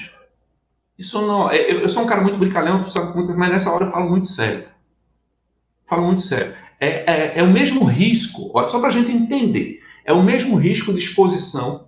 Sabe que quando a, a companhia elétrica, o cara está mexendo lá é, é, num poste de alta tensão, ou fazendo uma manutenção uh, num metrô, por exemplo, a, no mesmo nível de exposição você está tendo, cara. Então, os equipamentos, aqueles caras ali, eles não bobeiam, porque eles sabem que é uma fração de segundo é a diferença entre a vida e a morte, cara. Não é nem isso fora causar problema no carro, tá? Ah, deu um curto-circuito e tudo mais. Ah, tem um comentário aqui, alguém fez um comentário que eu tô achando muito bacana, o pessoal tá interagindo bem nessa live. Tem que ter uma chamada luva de cobertura. Essa luva de cobertura, ela protege a luva isolante de borracha. E tem gente que diz ainda hoje que só precisa da luva de borracha isolante, cara. Eu digo, não, gente, porque tem arestas cortantes no carro. A, ó, essa aqui, ó. Não sei se dá para ver legal. Então, ó, olha a dificuldade, meu amigo Jason, que o cara, o mecânico, deixa eu pegar essa outra aqui, ó. Vou pegar aqui da mão, da mão, aqui. Olha só, é, antes de eu usar a luva, cara, eu tenho que ver se a luva tá furada. Se tiver um furo mínimo, a corrente passa. Então, às vezes se recomenda colocar talco, né? Para ver se está vazando, mas eu posso fazer um. Tem gente que sopra, que eu não gosto muito, porque você está, querendo ou não, o, o, ar com umidade dentro da luva perde gotas, não, não é bonito, né? Para as gotículas. Você faz isso aqui, cara. Ó. Olha que coisa doida. Para eu verificar se a luva está vazando. Essa luva tem validade de um ano. Quem, qual é a oficina que vai trocar todo ano a luva? O cara vai dizer, não, tá com a luva lá de mil tá tranquilo. E não é, o cara vai botar a luva. Isso é doido, deixa eu ver se eu peguei a mão certa aqui, tá, gente? Peraí. Ó, tem que usar a luva, essa luva, tá? E aí, se eu transpirar muito, eu tenho esse problema, né? Transpiro muito na mão, então eu teria que usar uma luva de algodão por dentro. Vê que bizarro. E aí eu tenho que botar a luva de cobertura, cara. Então acho que eu peguei a mão errada aqui. É, deixa eu pegar a mão errada. Deixa eu trocar só rapidinho aqui. Eu, o, o, importante que, que nós estamos é. entendendo aqui, pelo menos é o que eu é o que eu tenho observado, o Alexandre, é o seguinte: nós não, não podemos com o carro elétrico dar margem para o erro, dar margem para a falha. Exatamente. Perfeito. Por quê? É o risco potencial. Não, mas eu desenergizei o sistema. Existe uma coisa chamada de desenergizar e outra coisa chamada de cesseamento. No curso de NR10 se fala sobre isso. Então, eu quero trocar uma lâmpada, eu desligo o interruptor. Beleza? Só que até o interruptor está chegando energia. Isso aqui é desenergizar. Eu desenergizei. Certo? Cesseamento eu, eu arrancar o, o interruptor, botar um cadeado ali, impedir que alguém, enquanto eu estiver trocando a lâmpada, acione. Perceberam a diferença? Então, o, o procedimento BMW para os carros híbridos dela é que você retire o disjuntor de segurança e coloque um cadeado onde fica o disjuntor, cara. Esse é o procedimento de muito carro alemão. Para evitar que alguém coloque lá, o nome disso é cerceamento. Eu evito que a energia possa voltar, não é só desenergizar. E esses conceitos o cara aprende no curso de NR10. Aí, sabe quando eu mostro essa lula? Ah, Alexandre, não vai dar para usar a, a, a, chave L, não. Não vou conseguir usar a chave 10, não. E o parafuso, não vou conseguir pegar, cara. Tu prefere per perder um braço? Eu brinco assim, cara, tu prefere perder um braço? Prefere morrer no choque elétrico? Então, essa cultura que tem que mudar, cara. Entendeu, gente? É por isso que é muito bom. Eu faço quantas lives vocês quiserem, porque a gente pode estar salvando a vida de alguém, cara. Não é frescura minha, não. O negócio é muito sério. O, o grau de exposição que você está à corrente elétrica é o mesmo do cara que está pendurado lá no poste. Tem que, e, ter, e, tem que ter box de serviço específico na oficina para atender carro? Tem que ter um box isolado. Isolado que eu falo. É, o, o disjuntor dele tem que estar fora do quadro. Tá? É, de preferência tapete de borracha grosso nesse, separado. Por que separado? Porque se uma bateria dessa, porque vamos entender o seguinte, o carro vai para a oficina porque está com problema. Concorda comigo? Está com problema. E se uma bateria dessa tiver com problema de superaquecimento, qualquer que seja, e alguém mexeu, porque a gente não vai saber, né? Porque enquanto o carro está zero, o carro está indo só para a concessionária. Depois vai para a mão de sabe lá quem. Alguém mexeu em alguma coisa, prejudicou o sistema de carga, olha, bate, é, a oficina vai ter que ter carregador de bateria. Vai ter que ter carregador. Hoje custa uns 18 mil. Tá? Na, na concessionária Jaguar, o que tem lá custa 100 mil reais. Beleza? É bem baratinho. Então a oficina vai ter que ter o carregador. E por que, que o, o, elevador não pode ser do lado dos outros? Porque se essa bateria pega fogo, desculpa a brincadeira, mas nem o Satanás apaga. Porque é um processo químico exotérmico que libera muito calor. Bombeiro, ele vai só ficar olhando assim, ó ele vai gastar água do planeta e não apaga a bateria. É um processo que libera tanto calor, meu amigo Jason e meus amigos que estão nos assistindo, que ela, entre aspas, pega fogo debaixo d'água. Então, se esse elevador está espremido entre outros elevadores, eu ponho em risco a minha oficina e os outros carros. A concessionária Porsche aqui está fazendo um dique. Olha que coisa doida, um dique. onde o carro vai ficar imerso até metade da roda. Porque se o carro chegar com superaquecimento de bateria, ele vai ser colocado nesse dique. Como a bateria fica no assoalho, vai ter ali uma troca térmica, tender a estabilizar o carro. Olha aí, cara, o nível. Não tem extintor de incêndio, meu amigo, que é um negócio desse, entendeu? Então, ó, tem mais gente... pergunta aqui. Opa! Tem mais Pode pergunta ir. aqui, ó. O, o, Fernando que fez essa pergunta aí, né? O, o Fernando hum. Conasa sobre o box específico. O Caetano, isso. meu amigo Caetano, mestre, professor Caetano, tá lá no interior de São Paulo. Alexandre, as empresas de scanner já estão se adaptando para fornecer diagnóstico de leitura nesses veículos? Ou teria Não. equipamento diagnóstico somente para híbridos e elétricos? Como é que está isso? O, o, o, você sabe de onde é o Caetano? Qual é o estado dele? Tu sabe dizer? Não, ele é São Paulo, aqui do interior de São Paulo. Show de bola. Caetano, pergunta muito bacana. Veja só. A grande maioria dos, das empresas de scanner, vamos falar de scanner, né? Já tem, se você olhar o seu scanner, se você tem um Altel, se você tem um Napro, se você tem Tecnomotor, que seja, tá? Você vai encontrar lá Prius, você vai encontrar lá Ford Fusion. Por quê? Vamos entender que o carro o híbrido, principalmente o híbrido, né? Ele tem um sistema de injeção eletrônica. Ele tem os sistemas convencionais que eu vou analisar. Então, assim, só que as informações hoje, o melhor hoje nesse sentido é o Bosch. Não estou fazendo propaganda nenhuma aqui, mas é porque o Bosch é um dos sistemistas de, de sistemas de veículos eletrificados. Tá? E alguns pontos importantes para analisar a condição da bateria é saber o state of health, state of charge state of function. Já é isso, Alexandre, é o estado de carga, o estado de vida da bateria, o estado de função da bateria, que são cálculos, que são algoritmos. Que a central que monitora a bateria, ele gerencia a bateria nessa condição. Né? Temperatura, capacidade de, de, de acumular carga, capacidade de fornecer carga e tudo mais. Testa as células. Então, a depender do scanner, você consegue essas informações. Mas hoje não existe um scanner específico. Mesmo o da montadora, ele falha em alguns pontos. Tá, gente? Tá. É por isso que eu digo, nossa, vai ter que estudar muito. Gente, vocês não têm noção. Eu estudo isso há 10 anos. E eu não sei nada. Ó, preste atenção no que eu estou dizendo.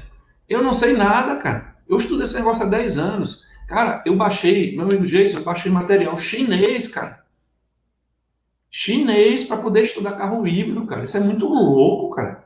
Olha, Alexandre, pode falar. Tem uma, tem uma pessoa que perguntando o seguinte: é, com todo esse contato com carga elétrica, o cara que tem marca-passo, é bom ficar distante também? Como é que é isso, Alexandre?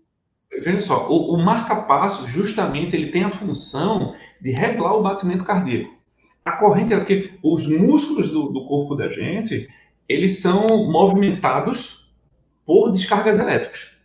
E a corrente elétrica, quando passa pelo corpo da gente, causa essa contração e vai fazer com que o, o, o coração, que é um músculo, sofra uma, uma, contração severa e ele volta a bater num ritmo desordenado, que a gente chama de fibrilação do coração. Por isso que tem aqueles equipamentos chamados desfibrilador, que tem em aeroporto, avião, locais onde tem, onde tem muita gente. Então, assim, cara, é extremamente importante que a gente entenda isso. Tem até uma, até uma pergunta aqui, é, acho que foi o Pedro Paulo do Cinderela aqui de Pernambuco, e ele perguntou aqui, já aproveitando aqui, ó, que eu, eu vi aqui, no dia chuvoso, como é que é? Isso é uma pergunta muito pertinente, porque é, eu moro em Jaboatão, quem conhece aqui a região metropolitana Recife, né? Aqui em Recife, quando chove, cara, chove muito e tem uns pontos de alagamento, mas o carro elétrico, 100% elétrico, tá? ele está mais seguro de você passar por uma rua alagada do que um carro combustão. O carro a combustão e o híbrido, o limite é a capacidade dele de quê? O nível da água para ele absorver, aspirar aquela água e travar aquilo tudo. O motor elétrico e a bateria, gente, eles estão, porque isso segue normas é, industriais.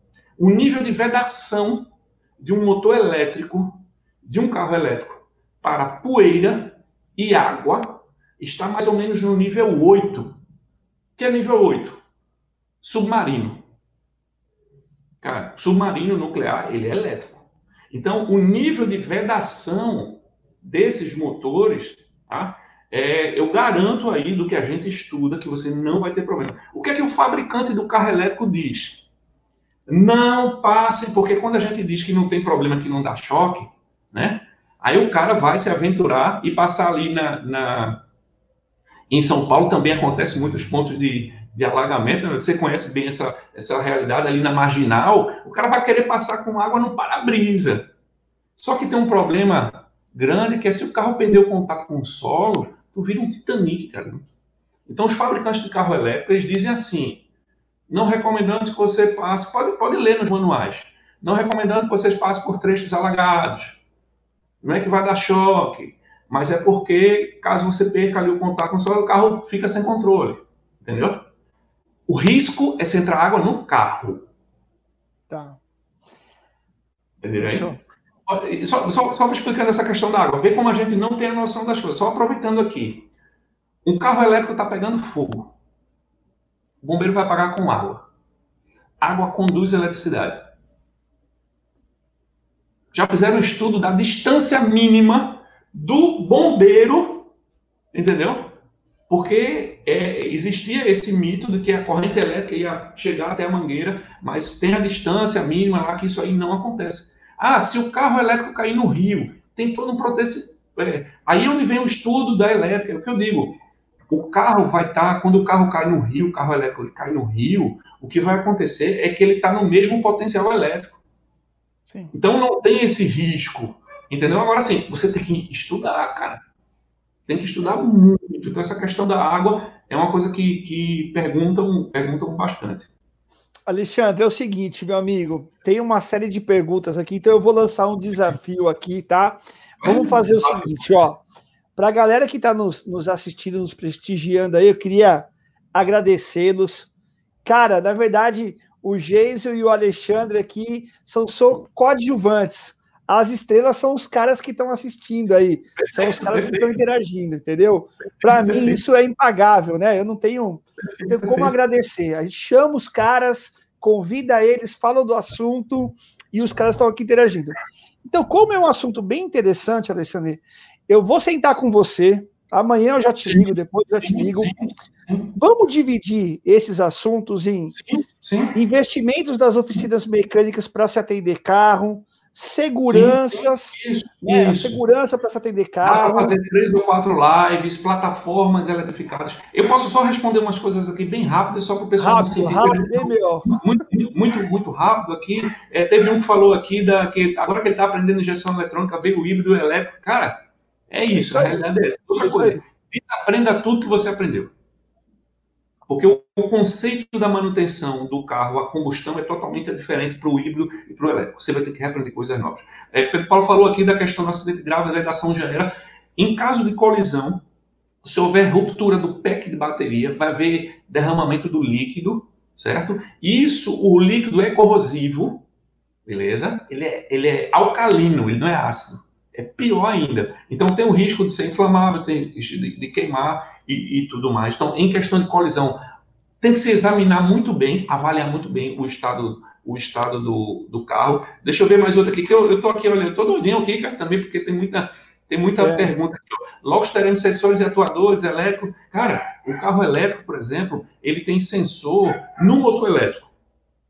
Para ele saber o sentido de rotação, para ele saber a, a posição do rotor. Então a gente vai ter que aprender novos sensores. Isso é muito doido, cara. Então, assim, a, a, a gama da área de conhecimento da gente vai expandir muito.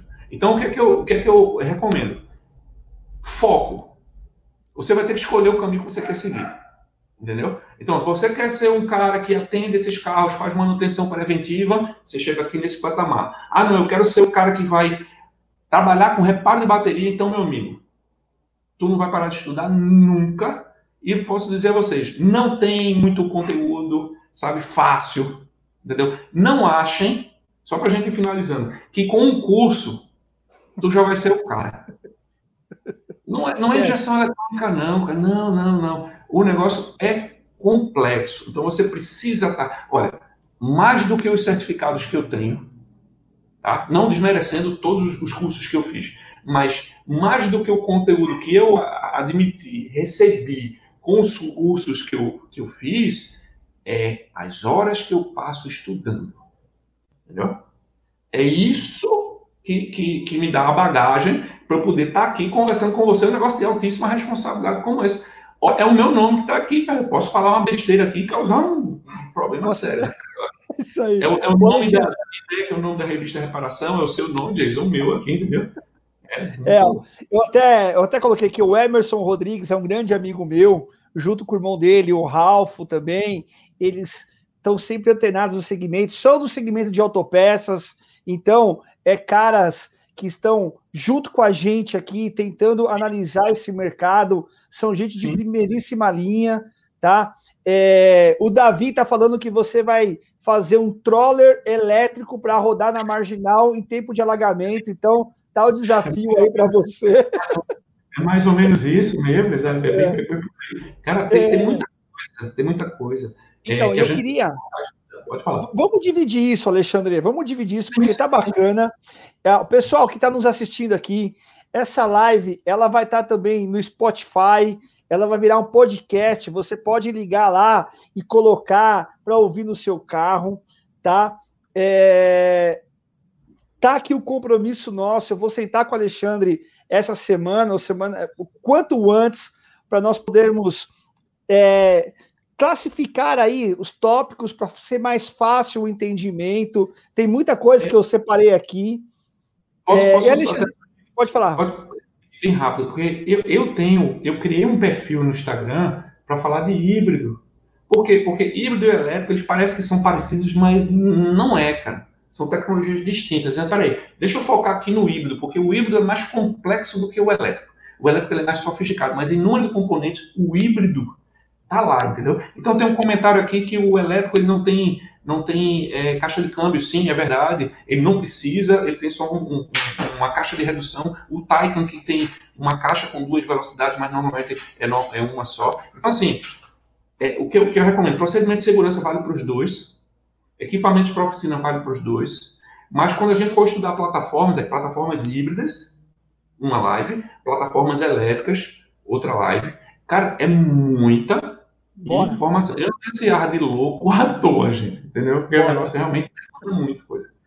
Legal, eu queria mandar um abraço aqui especial para o meu amigo Alexandre, presidente do Sindirepa lá de Minas Gerais, para a Karine Quinjalmo, lá do Rio Grande do Sul, está com a gente também, o Rotil, lá de lá do, do, de Lisboa, com a gente, Beno Hoffman, tá aí, de Curitiba também, gente boa. Então, Alexandre, fica esse compromisso. E assim, eu já queria Sim. deixar esse pessoal que está assistindo com a gente aqui, Sabe o que aconteceu, Alexandre? Com essa pandemia? Hum.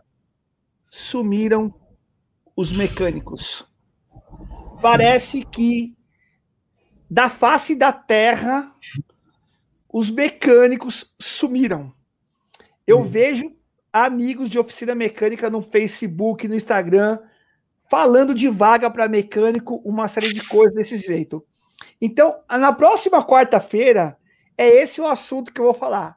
Cadê os mecânicos? Sumiram. Por quê? Porque você está falando de algo que vai levar o nível de conhecimento do mecânico para um outro nível, para um outro patamar.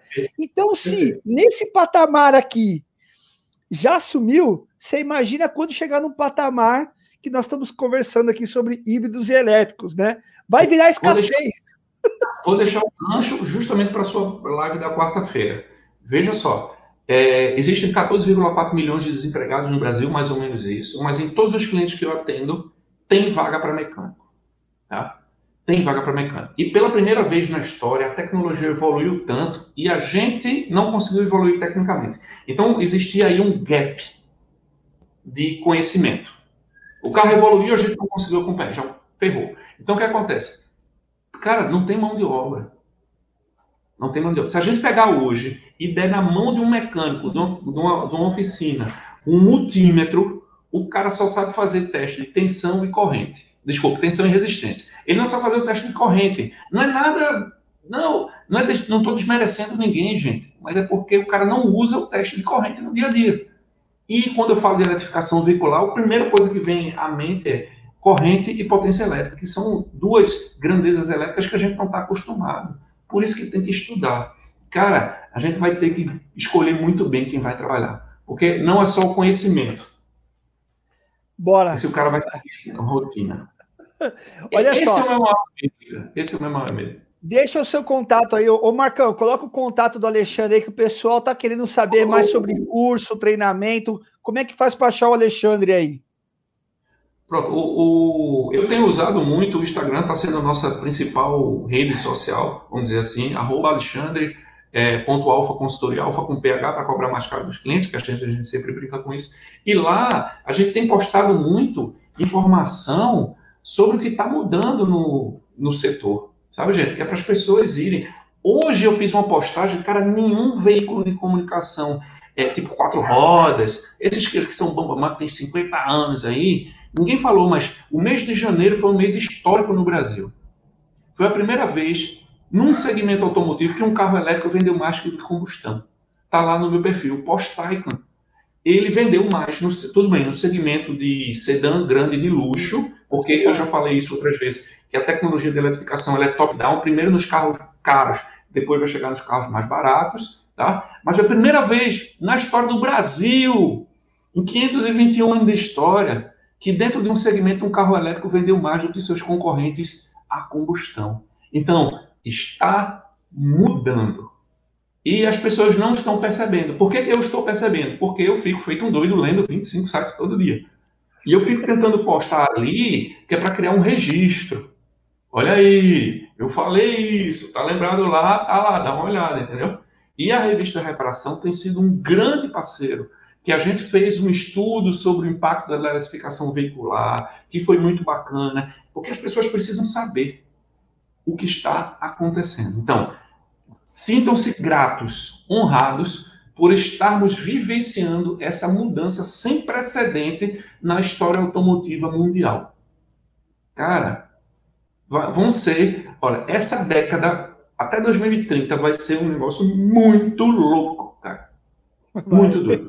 Muita gente vai fechar, vai. Muita gente vai prosperar, vai. Aquele que se atualizar, estudar, se dedicar, assistir live. Cara, eu tô achando muito bacana isso, porque são nove e meia da noite, numa quarta-feira. Para mim é domingo todo dia, porque eu tô sempre em casa, né? Para mim é domingo todo dia agora. E a gente está aqui discutindo um assunto altamente pertinente, que isso é uma forma de você aprender. Então, sempre que a revista Reparação me chama, eu estou à disposição já está fechado, meu amigo Jason. Vamos ver aí, a gente secciona isso, a gente divide três, quatro, cinco lives. E acho que foi a que mais o pessoal interagiu. Isso aí. E, e as eu, próximas, eu, eu, então, nem se fala. responder todo mundo, né, cara? Então, tu vê aí, o Marcão é que tem o resumo né, de, de, todas as perguntas, faz aí, a gente faz um respondendo a todo mundo, sei lá, a gente dá um, a gente dá um jeito, dá um a jeito. gente vai ver. Dá um jeito. Beleza? Legal. Alexandre, obrigado. Uma honra tá com você aí, tá? A galera que está nos assistindo aí, Pedro Paulo de Pernambuco, a galera de, de Rondônia, Roraima, Maranhão, pessoal do Rio Grande do Sul, a Débora que está com a gente também aqui, é uma amiga muito querida nossa aqui, Beno Hoffman, Luiz Freitas também, o, o Luiz Fraga, perdão, do Grupo Céu está com a gente também aqui, então o Carlos lá de Macaé, o Ayrton, já quer ir dormir, porque, ó, bora que amanhã tem que trabalhar. então, gente, muito bacana. É, na próxima quarta-feira teremos uma live também muito legal sobre essa questão do mecânico que sumiu. E, Alexandre, obrigado, viu? Obrigado de coração. Espero aí que a gente possa se encontrar mais vezes aí e, e poder falar desse assunto com a turma aí, tá bom? Suas considerações finais, meu amigo. Muito rapidinho, agradecer aqui a Demilce, gestora do Sebrae em Macapá, figura extraordinária que desenvolveu aí o setor automotivo lá, está sempre com a gente. Meu amigo Alberto ABR, que está em todas, cara. Alberto está em tudo que a gente faz, é uma grande figura aqui de Pernambuco. Então, meus amigos, eu me sinto muito honrado. Desculpe a avalanche de informações. Eu não falei 1% do que é esse contexto. Algumas pessoas falaram aqui, ah, do, do curso e tal. Cara, é, é, isso é uma coisa que a gente tem que mudar até o modelo, sabe, gente? Porque é uma tecnologia tão disruptiva, tão nova, que eu não chamaria nem de curso. É uma coisa mais a longo prazo, sabe? É uma jornada, é um negócio diferente, entendeu? Lembre-se sempre, o cara, para ser reparador de bateria na Alemanha, estuda seis anos. Então, estuda mais do que um médico, praticamente o mesmo que um médico aqui no Brasil. Então, é, você vê que o negócio vai. E eu quero, eu quero não assustar, eu quero despertar. Existe uma diferença muito grande. Tá? Eu, eu, eu, eu tô... É, é bom que a gente veja isso agora, entendeu? E comece a tomar as atitudes corretas, de ir atrás das informações sérias, de estar. Tá... Gente, não é à toa que a gente está aqui com a revista. Por que, que eu estou com a revista Reparação? Porque é um veículo de comunicação extremamente sério, que tem um histórico.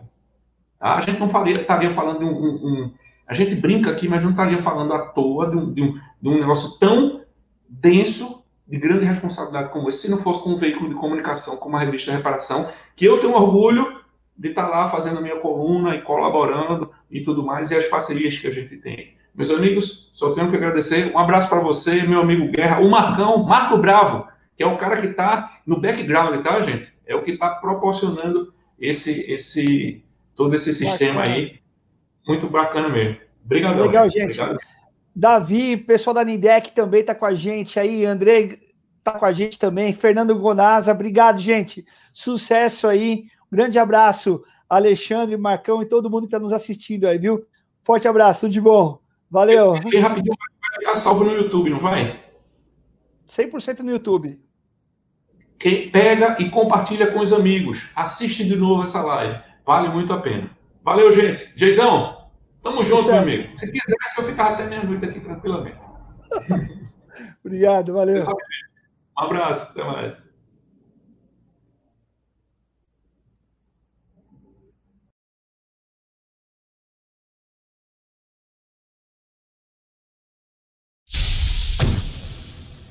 TV Reparação Automotiva é o canal da revista Reparação Automotiva no YouTube. Você aproveita, dá o seu like, se inscreve no canal, clica no sininho que você vai ser atualizado todas as vezes que nós tivermos novidades. E olha que sempre tem, hein? Nós temos lá passo a passo, nós temos matéria de gestão, as lives da revista Reparação Automotiva que são imperdíveis no TV Reparação Automotiva.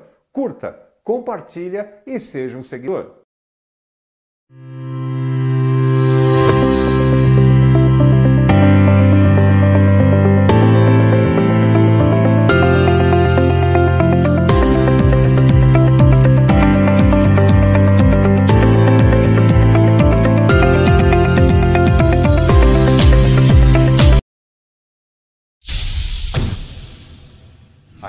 Reparação automotiva você encontra todos os meses nas melhores lojas de autopeças e também a versão digital no nosso portal reparaçãoautomotiva.com.br. Reparação sem cedilha e sem tio. Acesse lá.